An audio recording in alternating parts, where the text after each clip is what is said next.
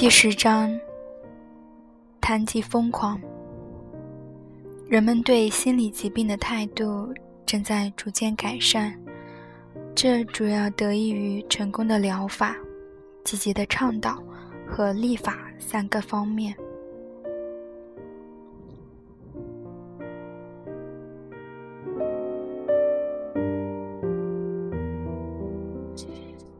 在我即将离开洛杉矶时，我收到了有生以来见过的最具谴责性，同时也最让人不愉快的一封信。它既不是来自于我的同事，也不是来自于我的病人，而是来自于一位素未谋面的女士。她看到了一张我所做的演讲的宣传广告。为我将“疯狂”一词作为演讲的主题而愤怒异常。在他的信中，我不但感觉迟钝、粗鲁无礼，而且很明显，丝毫不了解患有躁郁症这样一种可怕的疾病究竟是怎样一种痛苦的感觉。我不过是一名踩着那些精神病患者尸体，爬往学术更高等级的医生。这封信的恶毒言语令我无比震惊，同时也大感厌恶。但也正是这封信，开启了我对有关疯狂的语言的长期而又艰深的思索。在用以讨论和描述精神疾病的语言中，客观描述、陈词滥调、精确的临床用语以及含有侮辱意味的词汇交织在一起。造成了传统词汇和短语的混乱、误解和淡化。在一个对精神疾病患者的感受和权利越来越敏感的社会，我们不再清楚像“疯子”“疯狂”“发疯”“狂热”或是确诊的精神病患者这些词汇究竟该用在哪些地方。例如，富有表现力、机智幽默的语言。想到松鼠城一游，松鼠在美国俚语里就是疯子的意思。缺少了苹果的野餐，古怪头脑不清，发神经或是没了气泡。英国潜水员形容疯狂的短语，是否应该让位于准确且易于接受的词汇，由此被束之高阁？我的一位朋友在一次急性躁狂发作后，准备出院回家时，被医院强制要求参加一次团体治疗。这次治疗的目的在于提升病人的自我意识，鼓励这些即将出院的病人不去使用。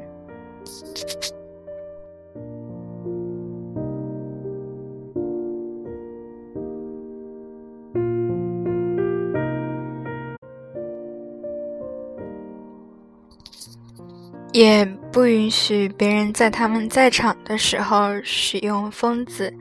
精神病”“神经病”“神经错乱”等词汇。院方认为，使用这些词语将使病人长久丧失自尊和自惭、自行惭愧。我的朋友认为这一行为充满了恩赐的色彩，也非常荒谬可笑。事实真的是这样吗？从另一方面来说，虽然有点过分热心，但这不失为一条值得称颂而且带有专业性的建议。要知道，在错误的场合用错误的语气说出这些词汇，会让病人感到锥心的痛苦，而病人对这种麻木不仁和偏见的记忆，往往会持续很长时间。毫无疑问，不加审查和修正的滥用这些词汇，不仅会导致个人的痛苦，同时也会直接或间接的在工作、保险业和整个社会造成大范围的歧视。但是，从另一个角度来看，如果认为已经存在几个世纪的充满排斥意味的词汇，就是影响公众态度的罪魁祸首。那么，这种假设值得商榷。它无疑会给我们造成一种假象，使我们认为眼前这种极为艰难的现状可以通过一个轻松简单的答案来解决。同时，他也忽略了词汇中蕴含的智慧和讽刺这两个强有力的角色对形成自我概念和社会改变的正面价值。很明显，我们需要自由、多样化。智慧而且直接地使用语言来形容异常的心理状态。同样显而易见的是，我们急需改变公众对于心理疾病的观念。当然，这个议题需要视内容和重点而定。例如，科学就需要高度精确的语言，而太多情况下，公众的恐惧和误解对科学的需求。通俗心理学的愚蠢以及心理健康倡导者的目标往往纠结在一起，造成极大的混乱。体现这一点最好的一个例子，恐怕就是当前日益流行的术语“双向情感障碍”造成的混乱。美国精神医学会发行了精神障碍诊断和统计量表。在这份权威性的诊断系统指南当中，双向障碍有极重要的位置。尽管我一直将自己的疾病看作躁郁症，但是官方的 DSM-4 将其定义为双向一级障碍，具有复发性，带有严重的精神病特征，在两次发病的间隔则表现为完全康复。在所有我符合的 DSM-4 诊断标准当中，我最喜欢的一条就是过度沉迷于享乐活动。很明显，作为一名临床医师和研究者，我深深相信，为了追求准确性和可靠性，科学和临床方面的研究必须建立在精确的语言和构成 DSM-4 核心的明确诊断标准上。如果失去精准与客观，再优雅、再富有表现力的语言也不会被病人或是家属所接受。然而，作为一个人，同时也是一个病人，我发现“双向”一词非常奇怪的令人不悦。它似乎模糊和缩小了自己所代表的疾病，而躁郁症。这种描述则同时抓住了我所患的疾病的本质与严重性，而没有尝试去掩饰真实的状态。很多临床医生和病人都感觉双向情感障碍较之躁郁症所含有的侮辱成分更少。也许是这样，也许不是。当然，承受疾病之苦的患者有权利去选择让他们感到更为舒服的用语，但由此也产生了两个疑问：“双向”一词是否算得上医学上精确术语？改变一种状态的名称是否真的能够换取更大程度的接纳？第一个问题的答案是：“双向”指的是同时患有躁狂症。或轻躁狂和抑郁症的个体，与那些只患有抑郁症的个体相区分。就这点来说，他的描述是非常准确的。但是，将情感障碍划分为双向和单向这两类，就等于假定抑郁症与躁郁症在临床和病因学上都存在差异，而这一点并不十分清楚，也缺乏科学证明。同样，他还假定抑郁症仅仅固守在自己的一端，而躁狂症群则整整齐齐地坚守在两极的另外一端。将两种临床状态两极化的做法，公然违背了躁郁症起伏不定的特征，同时也忽略了一个问题，即躁狂症是否仅仅为抑郁症的极端表现。